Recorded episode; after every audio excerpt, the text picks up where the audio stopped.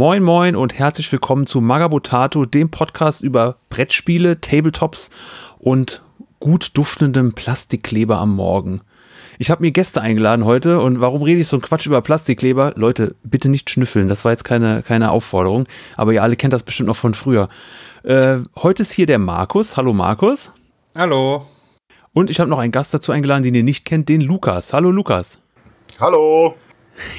Den Lukas kenne ich persönlich schon von früher und warum ist er heute hier? Der Lukas macht schon sehr, sehr lange Modellbau.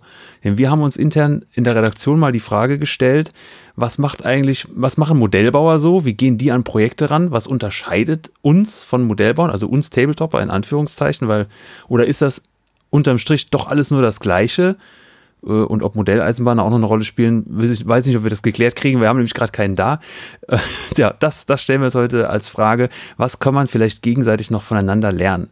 Ähm, weil ihr alle den Markus und mich schon kennt, verliere ich mal kurz zwei Worte zum Lukas. Du bist Mitte 40. Du sagst selber gerade, du wohnst an der Mosel. Richtig, ja. Mitte 40, ja. Du machst Modellbau schon sehr, sehr lange, ne? Ja, Heißt, wie lange? Schon ein paar Jährchen. Äh, jetzt kontinuierlich 20 Jahre. Äh, davor als Kind angefangen und irgendwann, als die coole Jugendzeit losging, da habe ich natürlich äh, sowas nicht angepackt, ist ja klar, ne?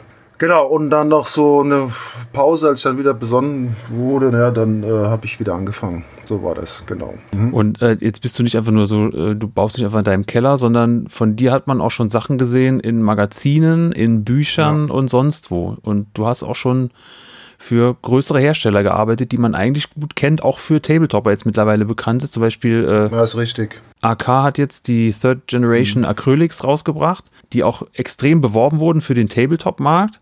Also für AK hast du, glaube ich, auch schon was gemacht, ne? Ja, das ist richtig. Ja, das hatte sich ganz gut entwickelt. Und angefangen hat das mit Berichten in Zeitschriften und dann irgendwann mal, so sag ich mal, international über ein Magazin die, das Magazin Abramscott, vielleicht ist es dem Markus auch ein Begriff. Und ähm, danach ging es weiter. Ne? Dann äh, hat mich Amorov Mick hat mich dann mal angefragt und für ein Buch über israelische Kampffahrzeuge. Und äh, zwei Jahre später mit AK das gleiche nochmal. Genau, das habe ich mal gemacht. Ansonsten halt viel äh, jetzt seit neuestem wieder über Facebook, Instagram. Da versuche ich mal ein bisschen mal Fuß zu fassen. Ja. Jo, habe ich gesehen. So sind wir wieder in Kontakt gekommen. Also wir kennen uns ja privat, deshalb bist du ja heute hier. Genau. Und ähm, jetzt aber neuerdings nicht mehr die 1 zu 32 Panzer, was du vorher überwiegend gemacht hast, sondern Warhammer 40k Panzer. Richtig, das ist korrekt, ja. Dann hast du den Sprung ja. quasi schon geschafft vom Modellbau ins Tabletop. Ja, ist richtig, ja. Äh, so war das. Ja, mir war das einfach. Ich habe lange überlegt, ich, weil ich habe nur Israelis gebaut und äh, immer das Gleiche, immer das Gleiche und wollte mich eigentlich modellbauerisch äh, ein bisschen weiterentwickeln. Ne? Ich wollte schon immer mal Science Fiction bauen, Figuren machen, mal ein Diorama und habe lange drüber nachgedacht und ähm, kam irgendwie von über nach und äh, fand dann ein schönes Modell auf Amazon von Games Workshop. Und so fing das an. Das habe ich dann gekauft, fing das an zu bauen äh, und so fing das ganze Getöse an. Dann äh, wurde mir noch empfohlen von einem guten Freund von mir, ich sollte mir doch mal diese Horus Heresy-Reihe mal anhören, also quasi diese Lore. Ja, und bin jetzt äh, bei Buch 25 inzwischen. ne? Und ähm, und nebenbei äh, schaue ich mir noch auf YouTube diese Kanäle 1000 für den Imperator. Da habe ich auch so zigtausend Laws mir da angehört und wunderbar einfach. Genau, und so hat es angefangen. Inzwischen habe ich äh, hier sieben Boxen ne, von Games Workshop und noch ein paar andere Modelle. Und meinen ersten Titan habe ich mir auch geleistet. Ne? Oh yes. Das, das wird spannend, glaube ich. Und das war mal einfach mal, das war wie so eine Befreiung. Ja. Das war mal weg von dem, von dem realistischen Militärmodellbau über zum Fantasy-Modellbau. Und ähm, ja, das tut einem so ganz gut, sage ich mal. Ne? Einfach mal darüber hinaus, über den Tellerrand hinaus und mal was anderes mhm. machen. Gell? Ja. ja. Siehst du, das Tellerrand haben, wir bei uns auch, Markus, oder? Nur bei den meisten, man steigt bei Games Workshop ein und guckt dann mal, was andere Firmen noch so haben. Naja, so ging es mir ja am Anfang auch. Ich habe auch mit GW angefangen und habe dann erst später, also ich war auch in dem Games Workshop oft und ich habe erst später erfahren, dass es Läden gibt, die auch noch anderes Tabletop verkaufen. Und da auch dann erst gesehen, was es dann irgendwann alles gibt. Also da hat sich dann auch für mich die Welt geöffnet. Ich so, oh, Tabletop gibt es noch in so vielen Varianten.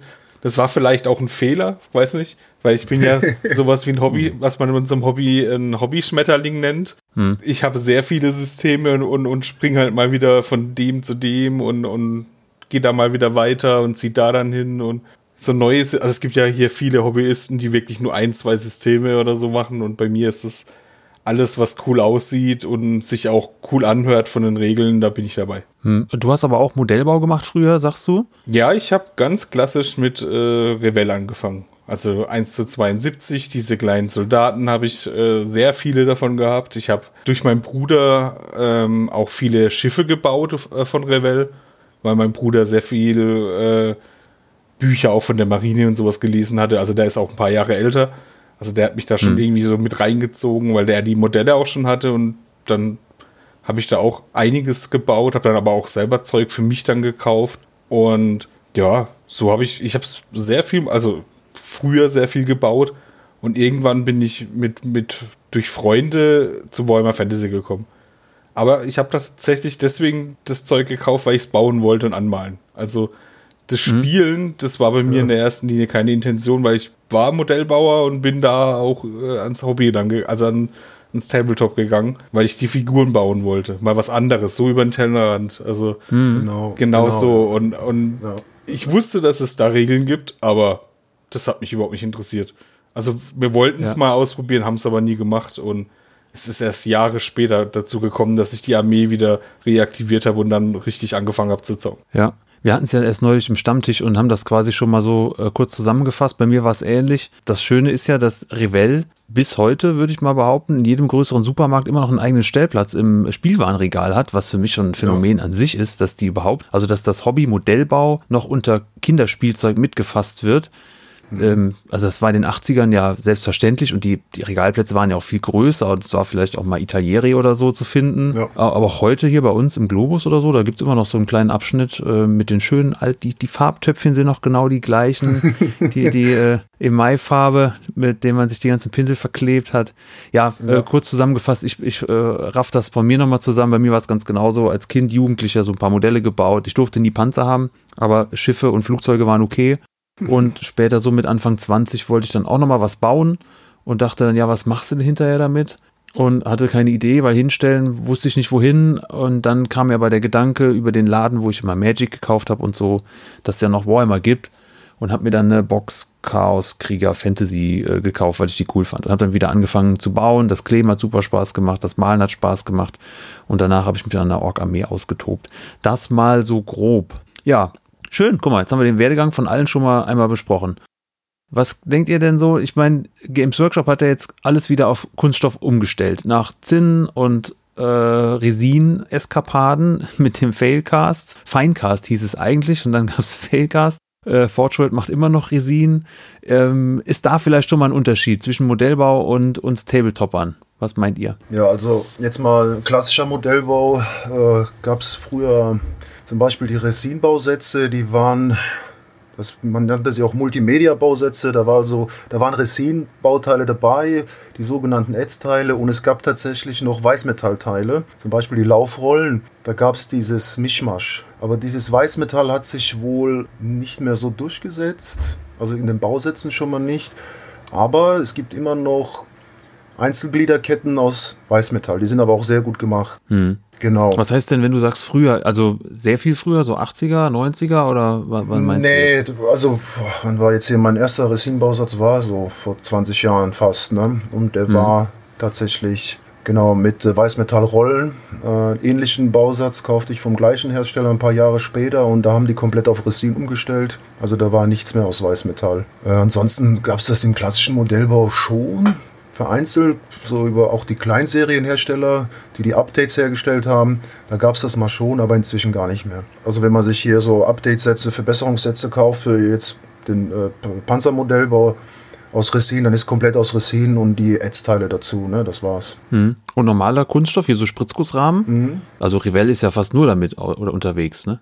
Ja, gut, Revell ist ja, wie wir schon festgestellt haben, absolut vom Preis-Leistungs-Verhältnis her das ultimative Ding für Einsteiger. Es gibt natürlich Hersteller, die sind viel, viel besser, detailliert, passgenauer etc.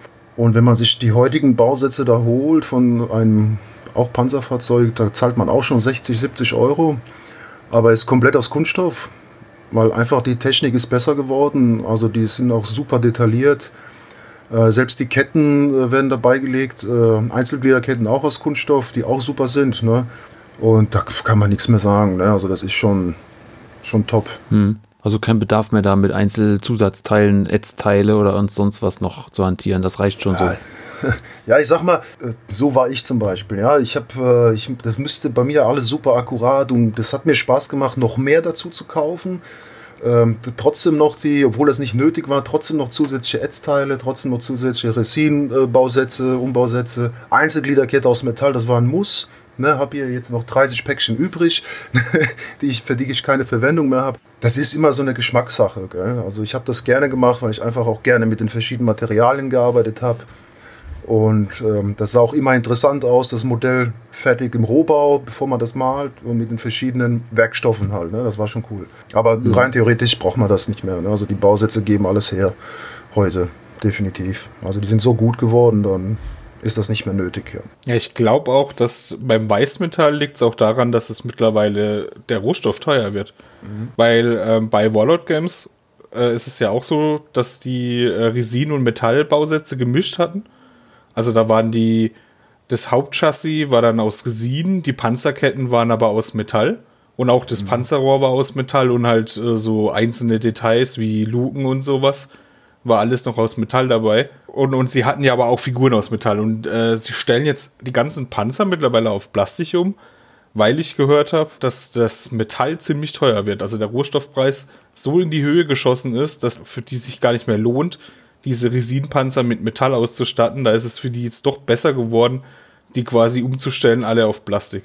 Also das kann ich, das kann man bei Warlord Games kann man das jetzt sehr gut beobachten, weil die sehr viele Panzer, gerade speziellere Rennen sowas, hatten die nicht aus Plastik.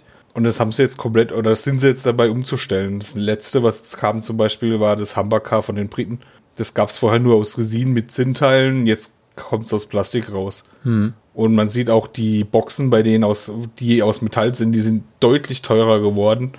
Und die gucken jetzt, dass sie auf, auf äh, die haben noch so ein spezielleres eigenes Resin, das ist aber Müll. Da versuchen sie aber gerade die Figuren umzustellen, entweder aus Plastik, wenn sie viel verkaufen können, oder wenn es so speziellere sind, halt aus ihrem eigenen Resin. Aber die Metallsachen verschwinden bei denen na, äh, nach und nach komplett. Weil es einfach wohl scheinbar jetzt für, für die zu teuer ist. Hm. Ja, was ähnliches hat Freebooter Miniatures ja auch gesagt. Zinnpreis hat sich vervierfacht, glaube ich, äh, war die Aussage. Hm, ja, das steckt natürlich eine harte Kerbe.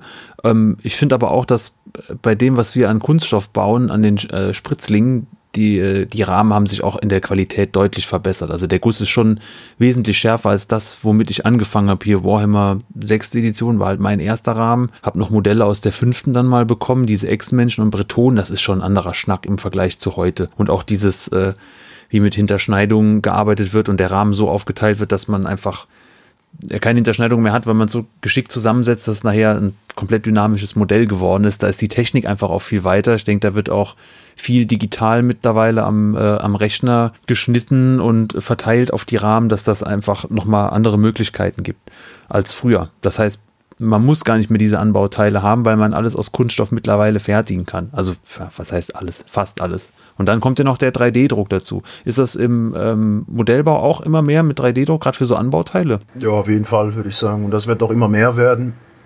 Ich selber habe auch drei Drucker. Habe mich auch da mal durchgewurstelt, sage ich mal. Ne? Also es ist schon eine tolle Sache. Ne? Äh, allerdings muss man sich ein bisschen mehr Zeit, muss man ein bisschen mehr Zeit investieren und äh, dass man da entsprechende Ergebnisse bekommt. Aber es gibt inzwischen Hersteller, die verkaufen 3D gedruckte äh, Zubehörteile, ne? definitiv. Hm. Fertig ja. gedruckt dann schon quasi, die du Fix einfach bestellst fertig. und die sind gedruckt. Mhm. Ne? Ja. ja. Wir sagen oft Hobby im Hobby, das 3D-Druck braucht halt auch seine Zeit und Arbeit. Ne? Ja, ja es ist so. Genau. Deswegen mache ich das im Moment noch nicht so gerne. Äh, weil das ist enorm viel Vorarbeit und Nacharbeit und wenn dann der Drucker doch nicht mehr rund läuft und dann muss man wieder Testdrucke machen und hier und da, ach, dann sage ich, nee, möchte ich jetzt nicht, ich möchte jetzt lieber hier äh, schnell zusammenbauen und vor allen Dingen möchte ich bemalen. Ja? Ich möchte mhm. mehr bemalen, wie, möchte mich mehr damit beschäftigen, wie jetzt mit dem Drucker. Ne? Verstehe. Ganz anderes Thema mal war der Maßstab auch entscheidend, dass du gewechselt bist, Lukas, von diesem 1 zu 32 auf äh, was immer auch 28 mm, 30 mm, 32 mm, das wabert ja alles so ein bisschen zwischen, würde ich mal mhm. behaupten, 1 zu 50, 1 zu 55, 1 zu 43, also irgendwo in diesem. Irgendwo da, ja. Irgendwo mit, damit das ja bewegen. Maßstab. Ja, gut, also Panzer hauptsächlich gängig 1 zu 35, das ist so ein Mittelding. Nicht zu groß, nicht zu klein, da kann man viel draus machen. Und ähnlich ist das jetzt auch bei den Games Workshop Modellen, die ich hier habe. Die sind auch so ein Mittelding. Man kann wirklich voll was draus machen. Die Figuren, das passt alles, das ist wunderbar. Ich hm. finde, das ist ein angenehmer Maßstab. Ähm, habe auch hier die Boxen von ähm, Star Wars Legion, die sind auch sehr schön. Ne? Also das ist äh, reicht vollkommen aus. Ja, nö, also Maßstab passt auf jeden Fall. Also womit mich mich jetzt nicht so ganz anfreunden kann, ist dieses, äh, ach wie heißt das hier, das andere Spielsystem von Games Workshop mit dem mit den Flugzeugen und Raumschiffen. Ne? Das ist auch, das sind so ganz kleine Modelle zum Beispiel. Weiß ich nicht. Müsste ich mal ausprobieren. Aeronautica Imperialis müsste das sein, ne? Genau. Und es gibt ja noch ähm, Titanicus. Ich weiß gar nicht den Vor Vornamen von dieser Adep Box. Adeptus Titanicus, meinst du? Adeptus, genau. sehr gut. Genau, das sind aber, das finde ich wiederum nicht schlecht, weil da hast du halt die Titanen im Kleinformat und da kann man auch, also was ich schon gesehen habe, da kann man schon was, also gut, gut was draus machen auf jeden Fall, gell? Und ja. nicht jeder kann sich halt hier mal so einen riesen Apparat leisten oder mehrere. Ne? Also ja. das ist schon. Äh Vor allen Dingen auch die Arbeit, weil die großen Titanen sind ja immer noch aus Resin. Und bei ja. äh, Adeptus Titanicus ist ja alles aus Plastik. Also das sind ja die ganzen genau, Titanen aus Plastik als Bausatz. Ich habe ja auch welche schon ge äh, gehabt und ich fand die sehr angenehm. Also mhm. zu bauen auch sehr viel Details, mehr als ich erwartet hatte, äh, weil mhm. der Bausatz dann doch schon, glaube ich, sogar runterskaliert wurde. Also es ist schon, also es geht schon in die Richtung von dem großen Titan, nur halt in klein und in Plastik. Also ich, ich, ich mag die Titanen äh, aus Plastik. Die großen finde ich auch ziemlich cool, weil sie halt imposant sind, aber ich habe hm. dadurch, dass es von Forge World ist und Forge World nicht immer die geilste Qualität liefert, habe ich mich äh, da echt noch gesträubt, mal das Geld in die Hand zu nehmen, sowas Großes zu kaufen. Also ich muss sagen, ich habe jetzt hier den großen Titan gekauft, also nicht den ganz großen, sondern den Warhound Titan und habe mal da reingeschaut, insbesondere der Innenraum. Und ich habe auch schon viele Resin-Bausätze in der Hand gehabt. Das ist, also das ist schon sehr gut. Ne? Also sehr, sehr schön detailliert, scharfe Details. Also sieht schon sehr gut aus. Gut, da sind auch die Bauteile recht groß und, und grob und die sind noch nicht verzogen und sowas. Sind auch die Oberflächendetails. Also das ist schon sehr gut gemacht, muss man schon sagen. Man hört es immer wieder, ne? Äh, Löcher oder verzogene Teile. Vielleicht haben sie in der Qualitätskontrolle ein bisschen nachgelegt. Also man muss sich eins im Klaren sein bei Resin. Wenn man einen Resin-Bausatz kauft, ist das eine 50-50-Sache. also das ist, äh, man kann wirklich einen guten erwischen, aber man muss einfach damit rechnen, dass die Lufteinschlüsse haben, dass die verzogen sind, dass da mal hier und mal da ein Detail abgebrochen ist, ähm, dass man auch einen riesen Klotz dran hängt, den man absägen muss und abschleifen muss. Das sind alles so Sachen, die gehören halt mit dazu. Und je größer der Bausatz wird, umso schlimmer wird es dann auch. Ne? Und das muss man sich schon vorher im Klaren sein. Also die sind teuer, ja, aber die sind also für mich persönlich sind die echt was Besonderes. Also die ähm, auch die, die Art und Weise, also was da für Modellarten es gibt, äh, so Typen und sowas, das finde ich schon cool. Aber ich weiß dann auch, ja, alles klar, ach, gucken wir mal, 50-50. Mhm. Aber okay, also muss man auf jeden Fall mit rechnen, ne, dass man da auf jeden Fall äh, viel zu tun hat, eventuell. Ne.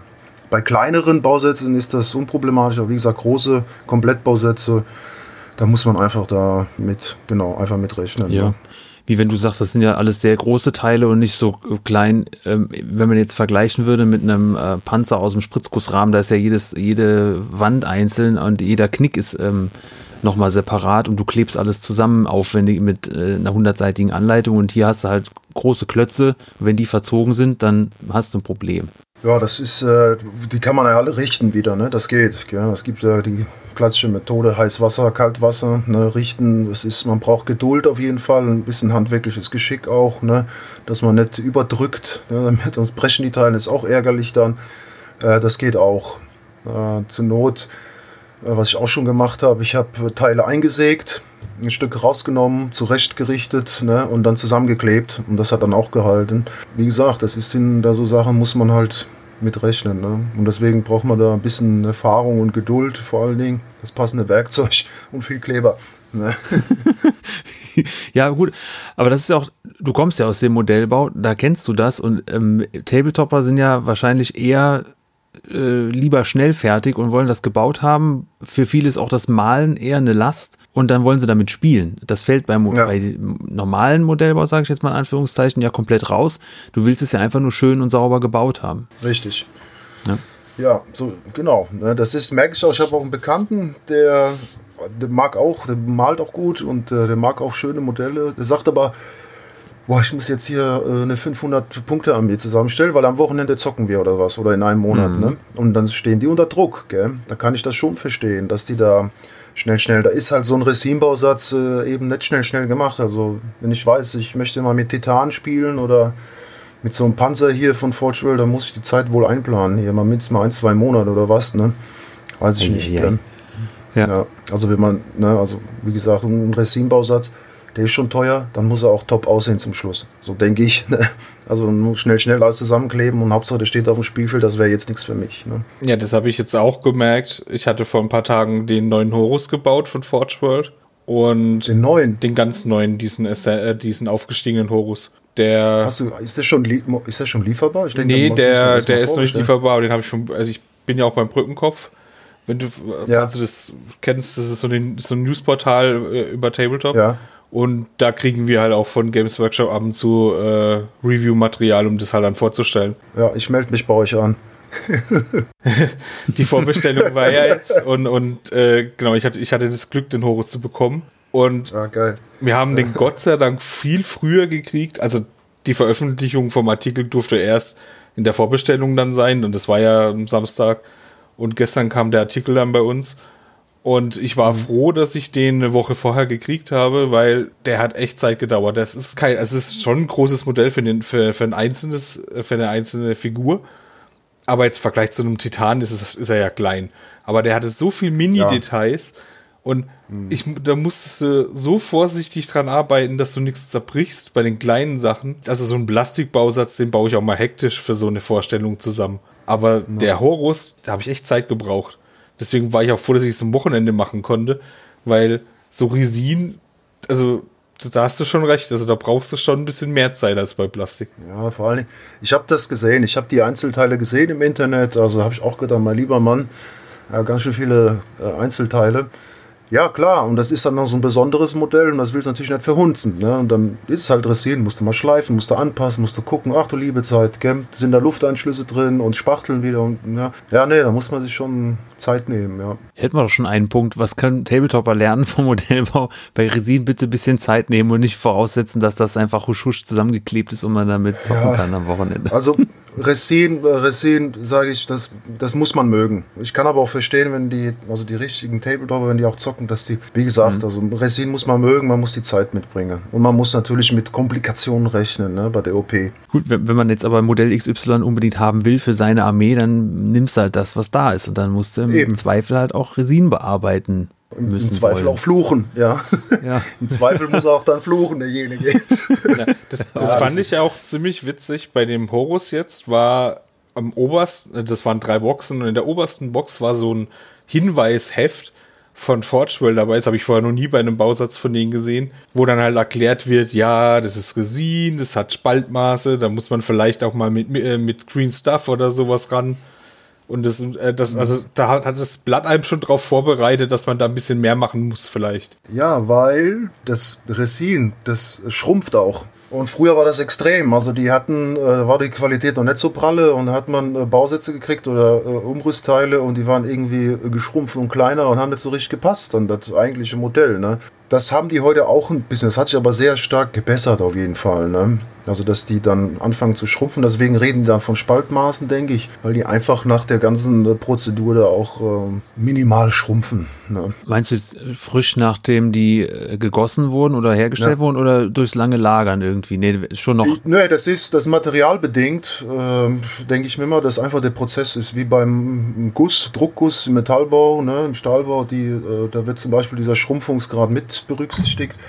Äh, ich weiß nicht, ich weiß auf jeden Fall, dass Resin schrumpft. Hm. Und wie gesagt, früher war das extrem, also es war hm. richtig hm. extrem und ärgerlich. Und heute ist das auf jeden Fall viel, viel besser geworden. Ne? Hm. Jetzt sagt Markus so schön Green Stuff. Kennst du Green Stuff, Lukas? Ja, natürlich. Aber kanntest du das vorher schon? Sagen wir mal so. Ja. Du bist ja jetzt schon auch schon länger im Tabletop. Ja, also es ist ja nicht so, dass ich noch nie vorher mit Games Workshop und dem ganzen Zeug zu tun hatte. Ich kenne das schon. Ja, Green Stuff kenne ich. Äh, hatte ich auch hier mal gehabt. Und habe jetzt tatsächlich noch, was habe ich hier noch von Green Stuff? Liquid Green Stuff habe ich hier Green auch Stuff. noch. Mhm. Genau.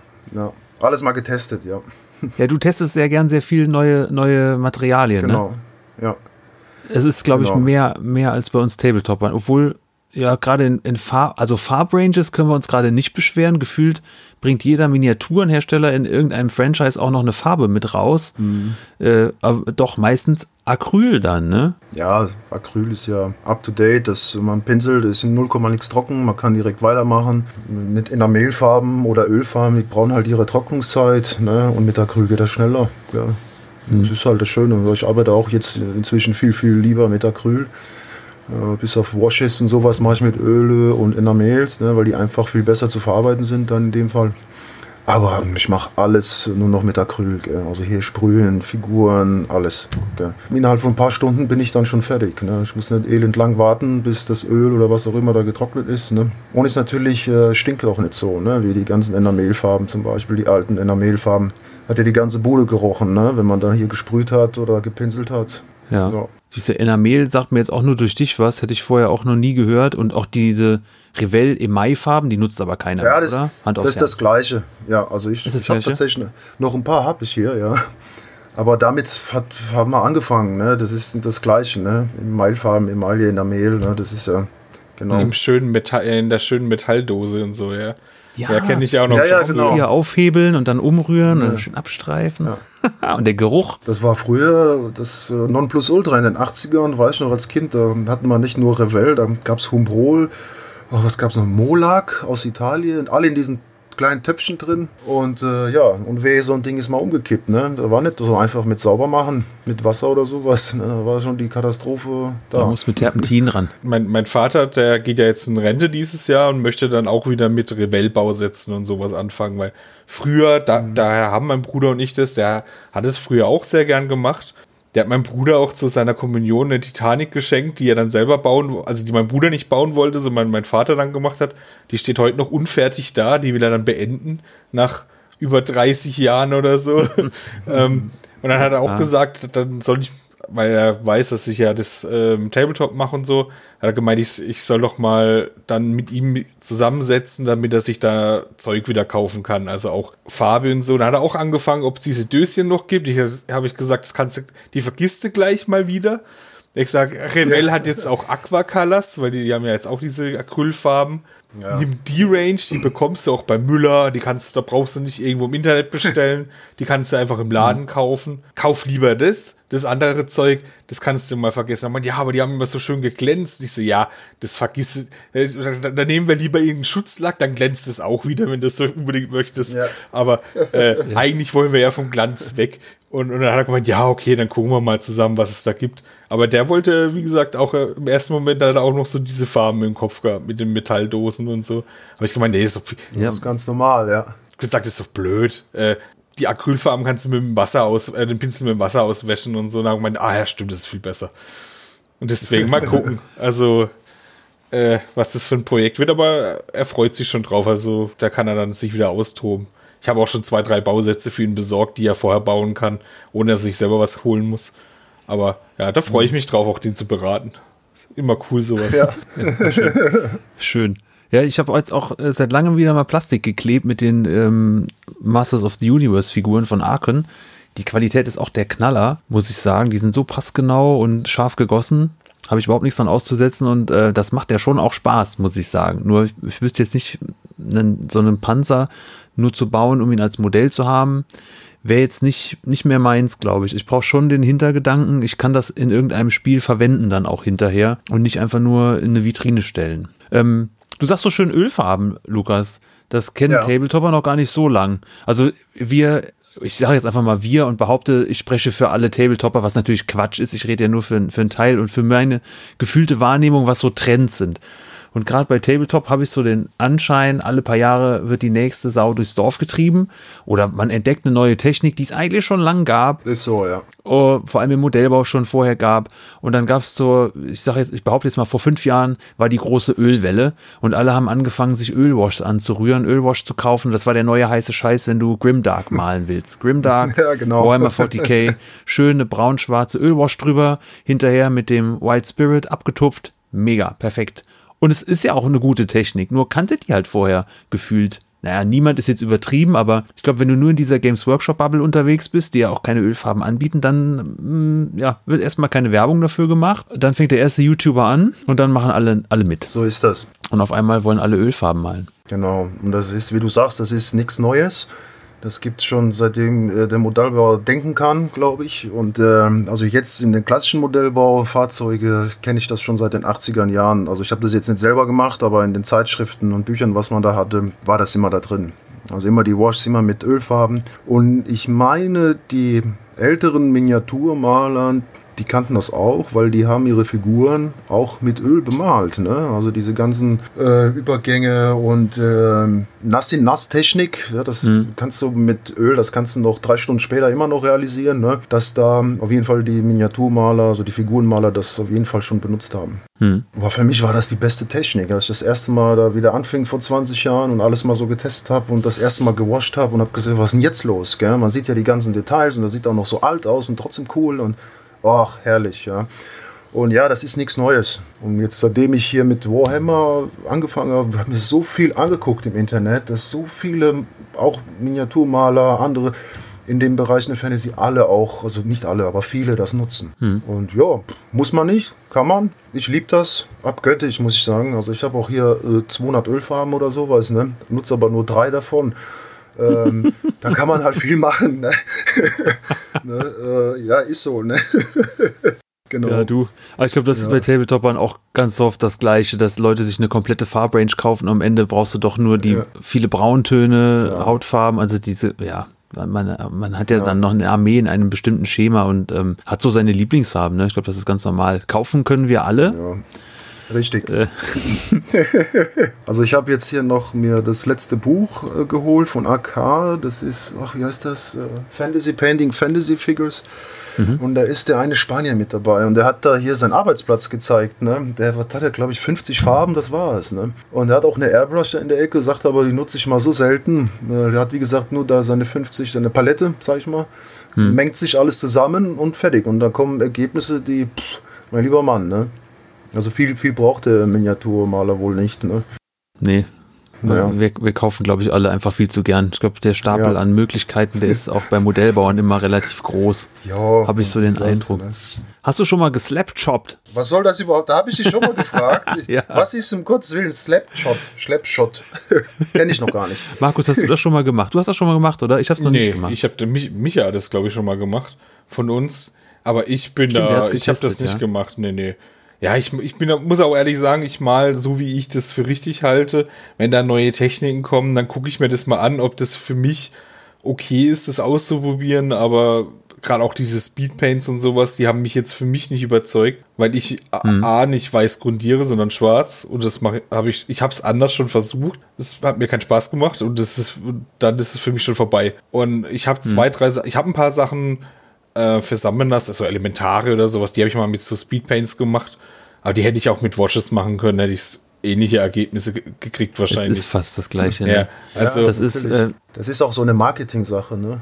Wir wollen ja halt dem Tabletopper sagen, hör mal, auch für die Jungs, die nicht so gerne malen, wie wir das vorhin gesagt haben, hör mal, mal die grau an oder weiß, dann schmierst du das Kontrastzeug drüber und dann ist er fertig. Ne, malst noch die Details an, dann ist gut. Dann hast du ein bisschen Schatten, ein bisschen hell und sieht gut aus. Ne? Und darum geht's, denke ich, bei der Sache. Ne? Aber wie du sagst, du kannst es auch mit anderen ganz normalen Farben machen, indem du die entsprechend verdünnst oder washst oder was, hast du gleiche Effekte. Ne? Ja, ja, genau, deswegen. Ja. Also, aber das Laptop, das habe ich selber auch noch nicht gemacht. Nee, ich auch nicht. Lukas, für dich kurz. Ich, ich weiß es auch nicht 100%, aber ich versuche das mal. Ich glaube, es ist schwarz grundieren. Ja, Dann bürstet man sehr grob in einem Grau drüber, ja. dass man quasi alle Erhebungen mal rausgearbeitet hat. Und dann gehst du nochmal mit Weiß, bürstest du nochmal drüber, aber dann wie, als wenn du es zenital belichten würdest, also mehr so von oben, also das, was Licht abbekommen würde. Und dann nimmst du einfach eine dieser Speed Paints, wel- welche auch immer, Ja. also Citadel Contrast oder jetzt, also mittlerweile hat, der- hat auch jede Firma im Tabletop-Bereich so eine Speed Paint raus. Ja, Und dann bist du Express, quasi fertig. genau. Ja, genau. Game äh, Vallejo hat jetzt äh, Express Genau. Color und bei Army Painter heißt es, glaube ich, Speed Paint und Ja, äh, Green Stuff hat auch so eine Reihe rausgebracht, meine ich. Genau, Green Stuff World. Ja, äh, weiß ich nicht. Haben die auch. Ich weiß nicht, wie die heißen. Die haben auch, da habe ich bei Kutami gesehen. Mhm. Oder 10, 15 Dinger oder was. Ne? Also im Prinzip das Gleiche. Ja, die springen genau. jetzt alle auf den Zug auf und das, äh, ja. Ist normal. Als es da losging hier äh, im Militärmodellbau mit, äh, mit diesem ganzen Zenital und ja, wie hieß das nochmal? Ähm, Modular Painting, genau. Ach du liebe Zeit, was ist das? Das ist jetzt auch schon über zehn Jahre her, was da hier für, für ein Hype war im Netz und ähm, in den Heften, in den Büchern, alles hier Modular, Modular Painting, Modular Painting. Da bin ich auch irgendwie mit auf diesen Zug aufgesprungen und ja, hab das mal Was- probiert. Aber Was ist das denn, Lukas? Also das sagt mir Keine- jetzt keine gar nichts. Ja, keine Ahnung. Ich habe das auch jetzt nicht so ganz verstanden. Also dies ist, also man erreicht sehr starke Kontraste dadurch und auch, ähm, also nicht fließend, sondern äh, ja, scharfkantige Kontraste. Ja, dass man die Flächen, die höher stehen, also zum Licht näher sind, dass die komplett eine hellere Farbe haben, also nicht äh, quasi ineinander einfließen, sondern einfach die komplette Fläche dann ganz hell ist. Also so Sachen sind das. Ne? Also ziemlich scharfe Kontraste, sage ich mal, klare Kontraste. Mhm. Jetzt hast du mir früher bei deinen Sachen aber auch schon mal was gesagt mit äh, Pre-Shading, ganz einfach schwarz-weiß und danach gehst du mit der Airbrush dünn mit deinen äh, Tarnfarben drüber oder was auch immer der Panzer hat. Das ist Genau. im Prinzip ja von der, von der Idee, ich grundiere was schwarz-weiß drunter und gehe dann mit Farbe drüber, nichts anderes als wenn ich jetzt Laptop mit Speedpaints mache. Nur hat das Zeug Ja. einen äh, reißerischen englischen Namen bekommen. Ja, genau. Also es gab auch schon vor über zehn Jahren, ich weiß jetzt bin mir nicht sicher, ob das der, der Spanier da erfunden hat, der hat diese Black and White Method äh, erfunden, sag ich jetzt mal. Ne? Also der hat das quasi das Modell grau grundiert und dann hatte alle Vertiefungen, Schattierungen, alles mit schwarz und etc. pp. Und dann hat er mit stark verdünnter Farbe, also weiß hat er auch natürlich, also grau, also bis hin zu weiß hat er gearbeitet und dann Schattierungen mit schwarz und dann mit stark verdünnter Farbe drüber gesprüht und das war's. Und dann hat er die Highlights dann gehabt ne? und die Schatten automatisch ne? und das war's dann auch. Das ist also auch äh, nichts Neues. Gell? Also ich lege quasi einen Filter drüber, ne? über dem, was ich eigentlich bemalt habe. Ist einfach ein Filter und das, der reagiert natürlich anders auf die Untergründe. Ne? Ob schwarz und grau und weiß oder was. Hm. Heißt, in beiden Hobbys gibt es immer wieder so Trendwellen. Jemand erfindet was Neues, alle machen, machen nach und dann fängt man irgendwann wieder von vorne an, 20 Jahre später. Ja, das ist so. Also die sind auch, ähm, als es da losging mit diesem Modular-Painting, auf einmal war das Dry-Brushing nicht mehr in. Das hat keine Sau mehr gemacht. Und jetzt auf einmal ist äh, Dry-Brushing wieder in. Es gibt auch spezielle Dry-Brush-Pinsel, habe ich jetzt auch gesehen. Früher hat man das mit einfach einem flachen Pinsel. Ne? Und so habe ich halt angefangen. Gewascht und dann mit einer helleren Farbe gedrybrushed über alle Details. Das sah schon Hammer aus. Ne? Und äh, das gab es eine Zeit lang irgendwie nicht. Das war out. Ja, und jetzt ist es voll im Kommen. Ne? Und jetzt sehe ich hier, AK hat jetzt auch für das Jahr 23, also nächsten Monat oder was kann man die schon bestellen, haben die jetzt auch Drybrush-Pinsel. Ne? Also was Artis Opus auch schon länger hat. Und der Army Painter hat die auch schon länger. Ja, ist jetzt halt wieder voll da. Dann hat jetzt Ammo auch äh, für eine längere Zeit. Also ich meine, letztes Jahr ähm, Drybrush Paints.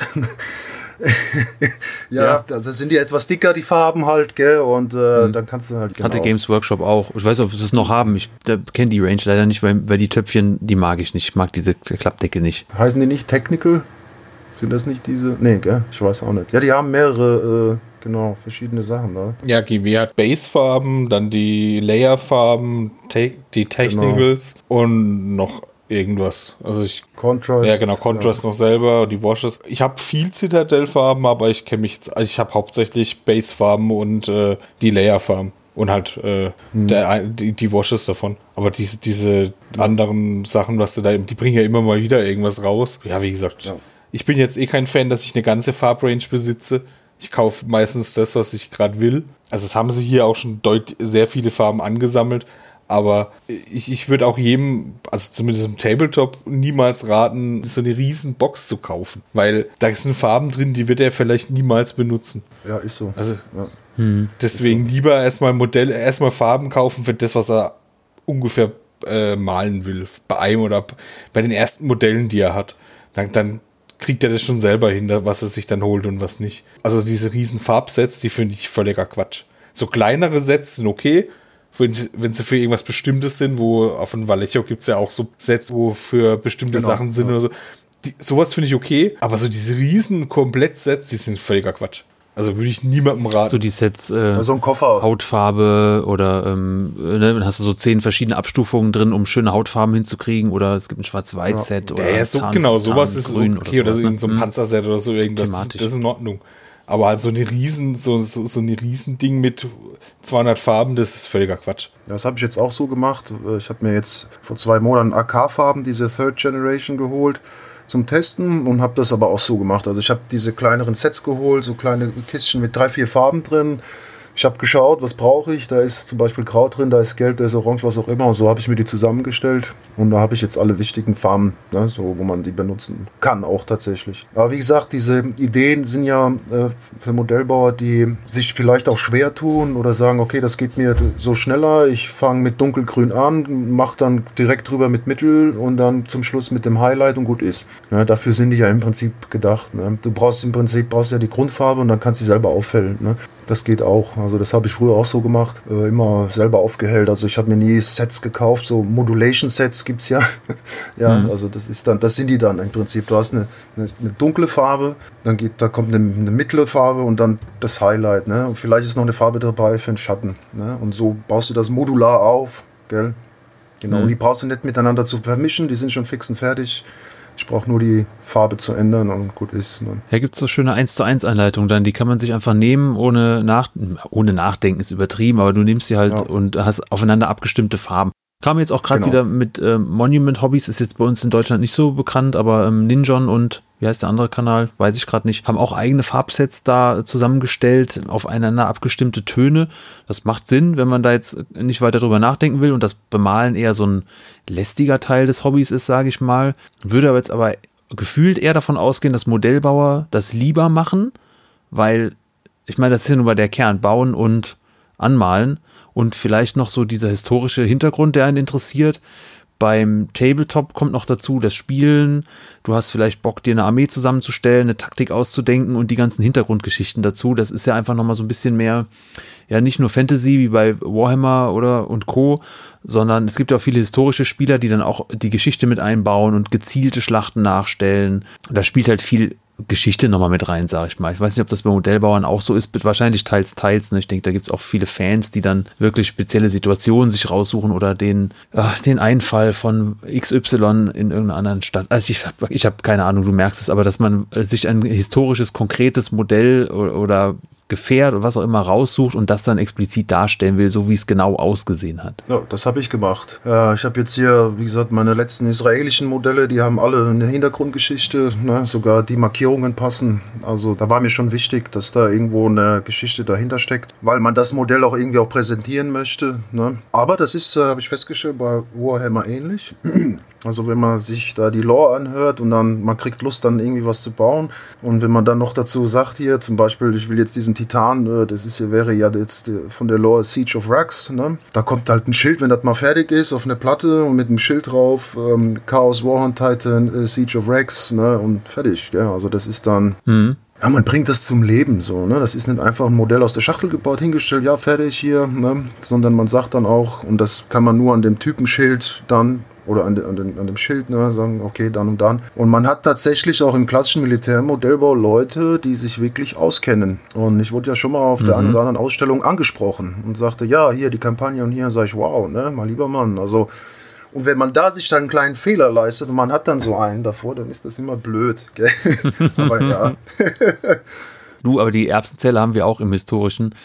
Ja, Äh, ja. genau. Ja, aber, aber auch nur im historischen, bei den anderen Systemen ist es eigentlich nicht so krass. Also, du kannst ja deinen Orden, klar, wenn du jetzt irgendeinen Space Marine Orden nimmst und den malst du anders an, als er im Buch drin steht, dann sagt da schon einer, äh, das ist jetzt das nicht. Aber wenn du, du kannst ja trotzdem viel mehr eigene Sachen machen als im historischen. Ja. Aber auch im Tabletop, im historischen, ist es nicht ganz so krass. Klar, es gibt die Leute, die sind total akkurat und sagen, oh, die Farbe stimmt nicht so richtig oder so irgendwas, aber es ist im Tabletop nicht ganz so krass, glaube ich, wie im Modellbau. Im Modellbau habe ich da schon das auch gemerkt, dass es da natürlich, du musst schon gucken, dass es stimmt, was du da machst. Aber im historischen Tabletop gibt es zwar auch welche, die da schon genauer drauf gucken, aber ich finde es nicht, es ist trotzdem entspannter als im Modellbau. Ist es auch, ja, definitiv. Weil es gab ja auch schon Diskussionen. Das ist nicht das richtige Panzergelb von der Wehrmacht oder das Panzergrau. Das war doch das und das und hier. Und äh, ja, ich habe mir dann irgendwann mal angewöhnt zu sagen, das ist jetzt meine Interpretation und fertig. Ne? Ja. Ich denke mal, das Es- ist dann. Beste okay. Beispiel bei uns war im Flames of War, also 15 mm Zweiter Weltkrieg. Ähm, da hat einer seine Panzer geairbrushed, seine deutschen Panzer. Da habe ich gemeint, ja, das sieht alles super aus, ist aber historisch völliger Quatsch. Also so sahen die halt einfach nicht aus. Das war aber okay für alle. Also auf dem Turnier und so hat jeder gesagt, die sind Panzer sehen cool aus. Historisch nicht korrekt. Es hat aber der ein oder andere hat mal einen Spruch gelassen, aber ansonsten war das, hat es keinen interessiert. Aber im Modellbau würde es es so deutlich mehr äh, Kontra dafür kriegen. Es kommt halt immer drauf an, ne? die sind ja nicht alle so. Es kommt halt immer drauf an, äh, ja, wie man das Ganze präsentiert. Und da kann es schon mal den einen oder anderen geben, der das dann bemängelt oder gut findet. Da kann auch anstrengend werden, das stimmt, ja. Ja, was habe ich jetzt letztens einen Kommentar gehabt auf Facebook in einer äh, deutschen Gruppe? Ich baue ja gerade den Crassus von Forge World und bemal den. Und runtergeranzt komplett mit Whitewash Camouflage und Kratzer und äh, Schlamm und ach, volles Programm, ne? Und dann schrieb einer, boah, also wenn das hier mein Schiermeister früher äh, in der Bundeswehr oder was dazu gesehen hätte ich Ärger gekriegt, äh, dass ich den Panzer nicht äh, gepflegt habe und hier und da und tralala. Und dann denke ich mir so, jo, wir reden jetzt hier von einem Universum, fiktiven Universum im Jahr 40.000. Ne? Da ist ja irgendwie, soll nur Krieg sein von morgens bis abends, gell? den ganzen Tag und das ganze Jahr. Und es ist überhaupt Fantasy, gell? Also, ja. Und dann gibt es so Kommentare, gell? Und dann denke ich, jo, dann, äh, gut, Daumen hoch, danke und fertig, gell? Aber Ja, was will man damit anfangen? Also ich meine, du könntest ja sogar sogar noch so weit gehen und sagen, ja, der ist halt gerade im Einsatz und fährt da durch den Schlamm halt seit einer Woche und da war halt nichts mit Wartung. So, dann sieht er halt so aus. Vielleicht nicht ganz so schlimm, oder, aber das hast du ja auch damals mir schon mal gesagt, bei den, wenn du die Panzer normal, also jetzt normale Panzer, keine Fantasy-Panzer so verwitterst, kommen die Leute auch an und sagen, ja, hier, der ist ja gar nicht tot gewartet. Also so haben die nie ausgesehen. Ja, darum geht's ja nicht, ne? Das, man musste schon darauf achten, äh, dass, es gab Fahrzeuge, zum Beispiel jetzt auch wieder bei den Israelis, weil ich habe mich total damit befasst. Die hatten Fahrzeuge, die waren im Krieg. Dementsprechende Referenzen habe ich auch ne, aus dem Internet, aus Büchern. Und es gibt Fahrzeuge nach dem Krieg, die einfach Patrouille gefahren sind in der Sicherheitszone. Ja, die wurden kaputt gewartet. Also die haben, waren immer sauber, die ja kaum irgendwas. Ne? Aber es kann auch anders sein. Ne? Und das sieht man auch heute auch bei modernen Kampfpanzern, auch bei den Amerikanern. Ne? Wenn man sich die ganzen Bilder aus dem Irak, Afghanistan anschaut, äh, die Engländer, die waren schon gut, äh, teilweise gut runtergeranzt, die Fahrzeuge. Ne? Weil die einfach keine Zeit hatten. Die haben nur das Nötigste gemacht, wenn die mal in den Kampfpausen und dann ging es weiter. Ne? Äh, das kann schon durchaus passieren. Ne? Also je nachdem. Das ist. Äh, meine fiktive Interpretation, ich sage, das Fahrzeug hier ist von Deathcore ne, zum Beispiel und die sind jetzt schon seit, keine Ahnung, ist irgendwo eingesetzt da und da und fertig. Damit ist der Drops gelutscht da bei mir. Ne? Also, ja, aber wie gesagt, da muss man halt immer drauf achten. Und ja, man darf auch nicht die Fahrzeuge jetzt vergleichen mit der Fahrzeuge der Bundeswehr zum Beispiel, die noch kaum Einsatz gesehen haben, die nur hier im Inland üben und machen und tun. Ne? Das ist natürlich eine ganz andere Nummer wie die Fahrzeuge, die jetzt im Irak waren und im Afghanistan-Einsatz. ne? Das darf man nicht vergleichen. Da muss man immer wissen, was man tut und wo das Fahrzeug eingesetzt war, damit man das einigermaßen realistisch darstellt. Und es wird immer übertrieben. Also es wird immer mehr gemacht, als, als es ist tatsächlich. Ne? Und das ist aber okay so, weil das sieht einfach realistischer aus. Das Modell sieht einfach klasse aus zum Schluss. Ja, dadurch, dass der Maßstab nur Ja. viel kleiner ist, musst du übertreiben, damit die Wirkung eventuell die gleich oder gleiche oder dass das überhaupt zur Geltung kommt, wenn es dann da vor dir steht auf dem Tisch, ne? So sieht's aus. Ja. Weil sonst würden wir auch keine Schatten und Highlights malen, sondern einfach nur eine, eine Grundfarbe würde ja reichen, den Rest macht das Licht, aber das passiert halt nicht ja, dann im, im passiert. Maßstab. Ja, sehr genau. So sieht's aus, ja. Okay, jetzt hast du eben, da kommt dann Kritik und wenn man es wenn man's zeigt, man, man zeigt ja seine Modelle dann im, im Modellbau auf so Ausstellungen und da, ja, man fährt hin, stellt seine Sachen aus, guckt sich die Sachen von anderen an und ja, weiß nicht, ob man dann vergleicht oder so. Ähm, ist das vergleichbar mit, wie, ich weiß nicht, ob du es beantworten kannst, aber im Tabletop gibt es halt die Turniere oder du fährst auf Treffen, wo Leute dann ihre Armeen mitbringen und dann sieht man die halt da vor Ort. Im Modellbau sieht man die dann auf Ausstellungen. Ja, ist das das Ja. Ziel so? Ich bemal die Sachen für eine Ausstellung, um die da zu zeigen. Also ich versuche gerade irgendwie so das Ziel dahinter zu haben, wenn ich Tabletopper bin, Standard-Tabletopper, der macht das halt im äh, Regelfall dafür, um hinterher eine spielbare, schöne Armee auf dem Tisch stehen zu haben und die dann irgendwo hinzufahren und zu spielen, eventuell auf einem Turnier. Und das wäre vielleicht vergleichbar mit einer Modellbauausstellung. Ja, ist auch. Also Ziel ja solcher Ausstellungen ist ja der Austausch. Äh, man trifft ja so viele Leute, gerade hier, wenn man ins Ausland geht, hier Belgien und Holland sind ganz schöne Ausstellungen. Äh, und die sind auch bunt gemischt, also nicht nur Militär, Zivil, Fantasy ist alles dabei. Und äh, man sieht auch Prominenz, gell? und man unterhält sich auch mit den Leuten. Und das ist einfach dieser Austausch und gerade dieser internationale Austausch. Und wenn man dann natürlich einen schönen Preis bekommt, weil man da auch den Wettkampf mitmacht, das ist natürlich top. Das ist eine schöne Sache einfach. Ja, man tauscht sich aus, gell? Also man sieht, was die anderen, man spricht mit denen oder äh, ein neues Produkt oder ein anderes und hier die Technik. Ah, ist schon cool, ne? Und wenn man auch sieht, also auch darüber hinaus, was manche machen, ja, ich habe auch mal gesehen, ähm, RC-Leute, ne, die haben äh, von Grund auf das Modell gebaut, gefräst, gedreht, gemacht und dann die Technik selber reingehämmert. Also das war schon, ne, da muss man schon äh, Hut ab sagen, ne? Genau, dann haben wir einmal Treffen vor Ort und das andere ist ja auch nun mal das Internet. Ich glaube, gefühlt findet da ja noch, noch viel mehr Show and Shine statt über Instagram, Foren, also früher Foren, dann wahrscheinlich Facebook-Gruppen. Heute sind wir bei Instagram und Discord gelandet oder in äh, WhatsApp-Gruppen, dass man da seine Sachen zeigt. Und ich glaube auch, dass gerade YouTube da nochmal viel das Hobby verändert, weil äh, wo soll man früher andere Techniken her gesehen haben, wenn dann ja vor Ort bei Treffen oder in Magazinen, wie auch sonst. Ähm, was es im Tabletop halt noch häufiger gibt, ist, äh, dass man sich im Laden trifft zum Spielen oder in Spieleclubs. Modellbauclubs gibt es ja auch klassisch schon einige. Ja, eine Menge. Ne? Ich selber war in zwei gewesen, äh, was mir da halt immer so ein bisschen gefehlt hat. Ja, man hat sich getroffen, alle paar Monate oder was, ähm, war der Austausch da, Modelle wurden mitgebracht. Aber was mir immer so gefehlt hat, war hier zusammensitzen und zusammen bauen oder bemalen. Das hat mir immer gefehlt. Und weil da lernst du halt viel. Ne? Da sieht man auch, was die anderen machen und man sieht andere Techniken und man unterhält sich und das, ja, und hier und da. Also das finde ich viel, viel besser, wie jetzt ähm, sich da zu treffen, essen, Bier trinken und dann einfach, ja, gucken, zeigen oder was. Also mir, mir hat das nicht gereicht. Ja. Aber jetzt hat ein was ist das, 2016 oder was? Waren wir mal so eine kleine Truppe, hat sich mal zusammengetan. Äh, sind das so fünf, sechs Leute. Wir hatten auch vor Corona, also das letzte Mal 2019 haben wir uns so richtig getroffen. Und wir trafen uns immer in der Nähe von Darmstadt äh, bei jemandem und da haben wir dann den ganzen Tag gesessen und äh, gebaut. Ne? Und das war halt klasse gewesen. Ne? Das ist jetzt, wie gesagt, das letzte Mal war so richtiges Treffen 2019. Ne? Ja, Corona hat da viel, äh, was man vorher sich gruppenweise getroffen hat, ein bisschen auseinandergeschoben und, und teilweise online geschoben oder so. Bei mir war das auch so im Club. Wir haben auch, also es gibt ihn jetzt wieder. Das war aber durch Corona geschuldet und dass der eine seinen Wintergarten, wo wir uns mal getroffen haben, umgebaut hat. Äh, selber umgebaut hat. Das hat jetzt ein bisschen länger gedauert, deswegen kamen die malen Basteltage jetzt letztes Jahr nicht ganz so oft. Aber wir haben das auch regelmäßig. Also wir haben nicht nur Spieletage, sondern auch malen Basteltage nennen wir die halt, dass man halt zusammensitzt, äh, irgend so einen Film im Hintergrund beriesen lässt. Und dann haben wir da auch zu fünf, zu sechs immer gemalt. Und das ist halt auch, dann siehst du halt auch Farben vom anderen, wie malt er was, da gibt er vielleicht auch mal Tipps oder so, wenn du wissen willst, was der da gerade macht. Oder du siehst halt mal andere Farben, wie die wirken auf dem Modell direkt vor Ort. Das, das finde ich auch ziemlich wichtig. Also das habe hab, ich schon immer gemacht.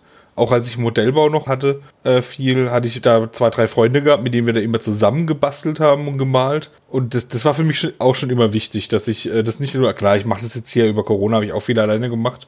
Aber wir haben auch über Discord haben wir uns getroffen und haben da gelabert. Also ich finde auch zusammen sowas zu machen, ist mir auch recht wichtig. Also ich würde da jetzt auch nicht drauf verzichten wollen und nur noch für mich alleine bauen. Also ich mache auch viel alleine, aber so dieses Zusammensitzen und, und uh, zusammen basteln oder malen, das finde ich schon ziemlich cool, dass es das gibt und dass es auch Leute gibt, die da Bock drauf haben. Ja, ist auch, macht auch richtig Spaß, ja. Gibt es da eine Konkurrenz zwischen Modellbau und Tabletop? Kann man, kann man sowas sagen? Mag der eine den anderen nicht? Also ich, ähm, aus meiner Sicht, also klar habe ich immer mo mal Modellbau gemacht. Klareres Hobby ist bei mir das Tabletop und da halt bauen, malen und so weiter. Modellbau kenne ich jetzt eher durch den Lukas halt damals, weil, weil du mich mitgeschleift hast auf diese Ausstellung und wir dann zusammen da äh, die Modelle hingestellt haben und du immer sagst, ja, hier guck, ist doch auch Modellbau, ähm, stell das doch dahin, ist doch super. Und dann äh, hatte ich eine Mini eingereicht von Godslayer, das war so ein griechisch-mythologisch angehauchter so eine äh, so ein Hoplite war das damals. Ja. und äh, habe den eingereicht historisch. Die waren natürlich äh, die anderen Modelle waren in ganz anderen Maßstäben und so. Das war da aber egal. Das war in der Kategorie in diesem kleinen Wettbewerb vor Ort hat das keine Rolle gespielt habe dann auch ein kleines Pokelchen mit nach Hause bekommen So als Einstieg war das ganz witzig äh, ja beugt man das kritisch als Modellbau hier Tabletop ne, weiß nicht ob das überhaupt Modellbau ist oder ähm, lächelt man darüber weil die damit ja spielen die Leute Nee, also da, auf gar keinen Fall. Also man muss halt offen sein, ne? Also für mich ist alles gut, auch Schiffe, Autos, ne? Wenn die gut gemacht sind und schön, da gucke ich auch, gebe ich auch mein Like drauf oder ne, offenen Ausstellungen. Was ich weiß, dass viele Militärmodellbauer mit so generell Science Fiction Fantasy nichts anfangen können. Weil die sagen, für mich muss das, das Ding muss es geben oder gab es mal früher oder sonst irgendwas. Da gibt es einige, die so denken. Ne? Aber so, das ja irgendwie, ne, die wollen wir nicht oder sonst irgendwas, das habe ich jetzt noch nicht erlebt. Ja gut, dann spielt das aber auch keine Rolle, ob man damit spielt oder nicht. Einfach, sobald das Fantasy Nö. ist, dann ist es halt Quatsch. Ne?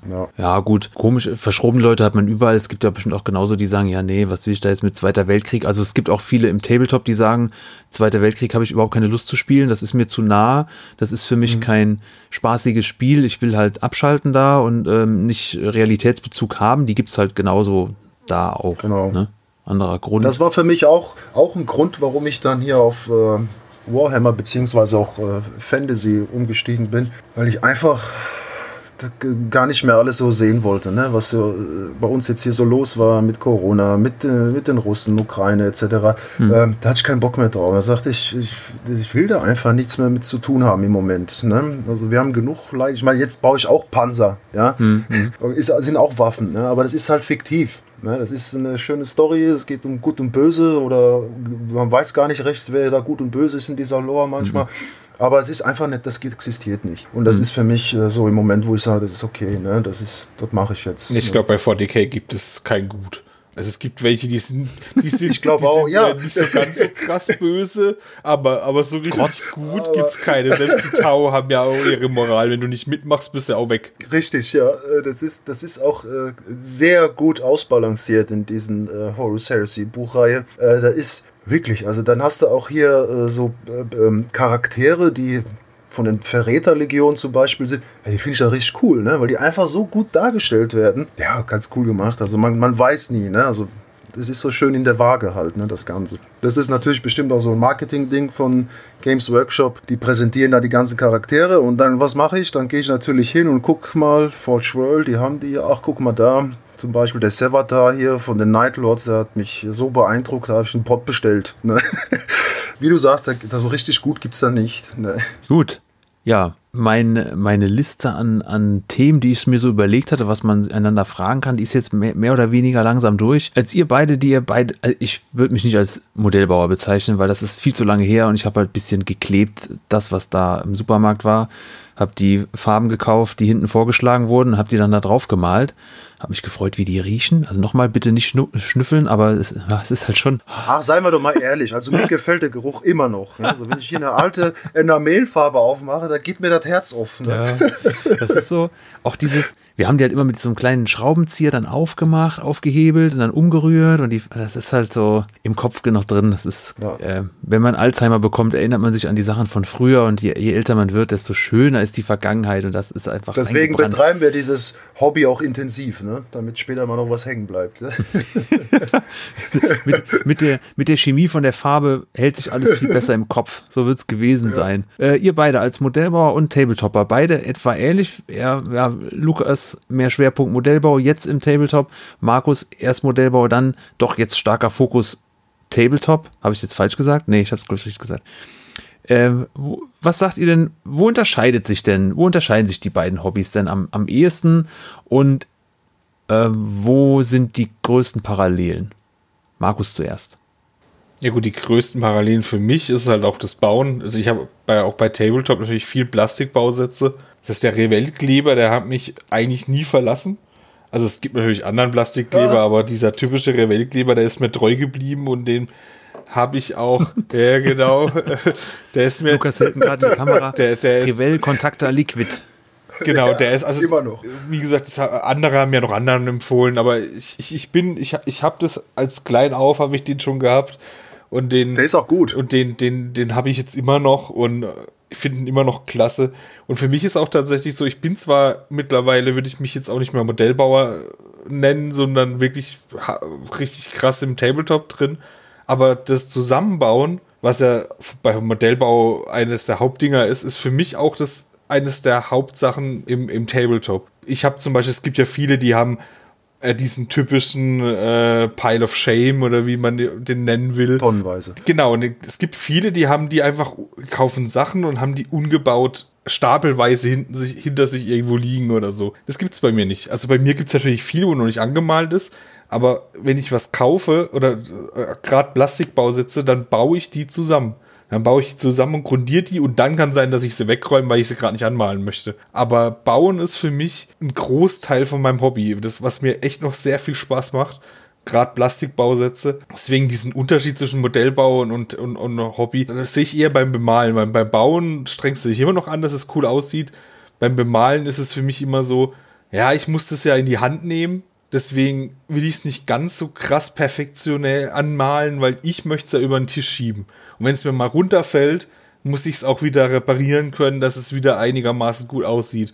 Aber ich habe jetzt nicht, wenn ich jetzt ein Modell, äh, Modellbau kaufe und, und, und will das perfekt zusammenbauen, perfekt anmalen, dann lange ich das ja, wenn es gut läuft, nie wieder an, außer zum Entstauben. Und das ist beim, äh, bei unserem Hobby im Tabletop ja anders, weil du nimmst die ja in die Hand wenn du jetzt nicht gerade ein Vitrinenmaler bist, aber ein normaler Tabletopper spielt mit seinen Modellen. Und dann guckst du ja auch, dass du die so anmalst, dass wenn du die danach anlangst, nicht die Farbe abschrubbt. Mhm.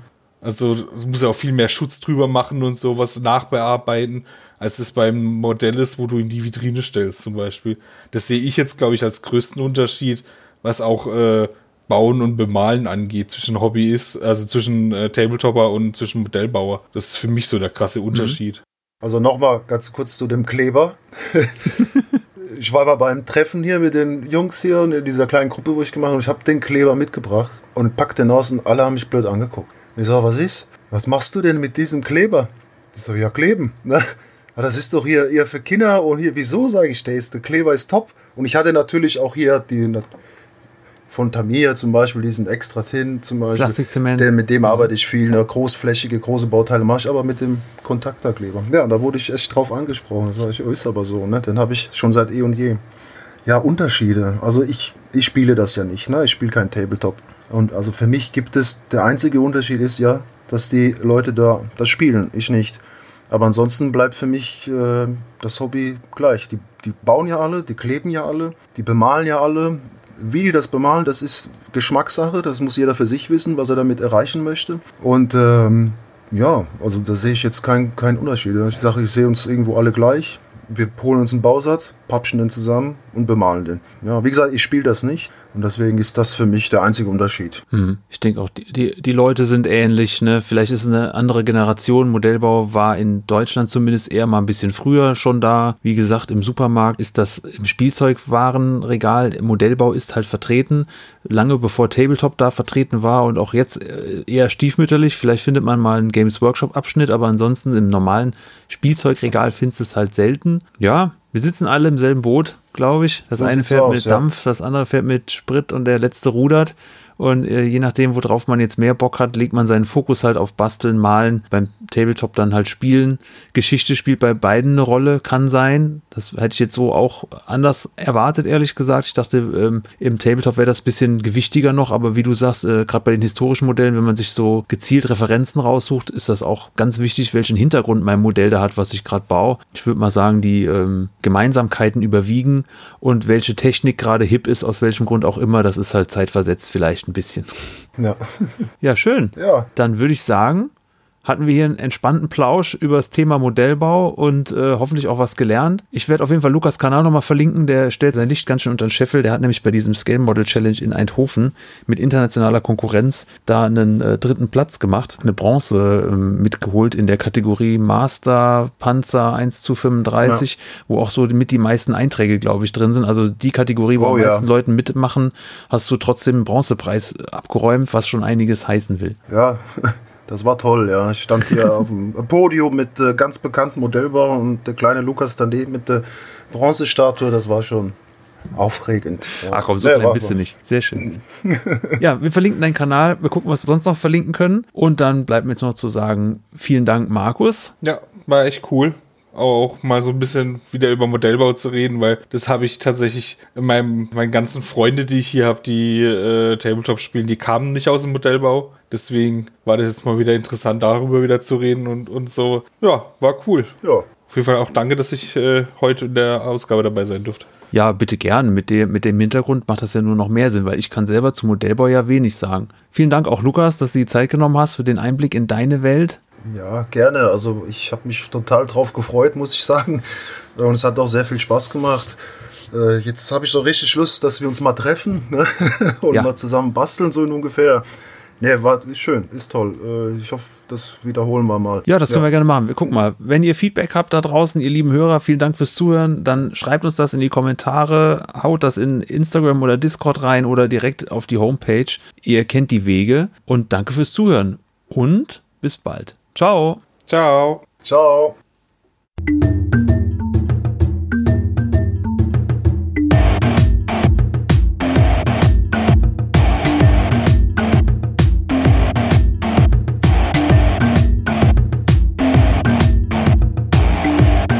Magabotato, ein unabhängiges und kostenloses Projekt von Fans für Fans unseres gemeinsamen Hobbys. Gerne könnt ihr uns unterstützen, indem ihr uns entweder eine Spende über paypal.magabotato.de zukommen lasst oder uns auf www.patreon.com slash magabotato abonniert. Weiterhin freuen wir uns auch immer über gespendete Stunden für Ophonic. Den Button hierfür findet ihr auf unserer Website www.magabotato.de. Vielen Dank fürs Hören und bis bald!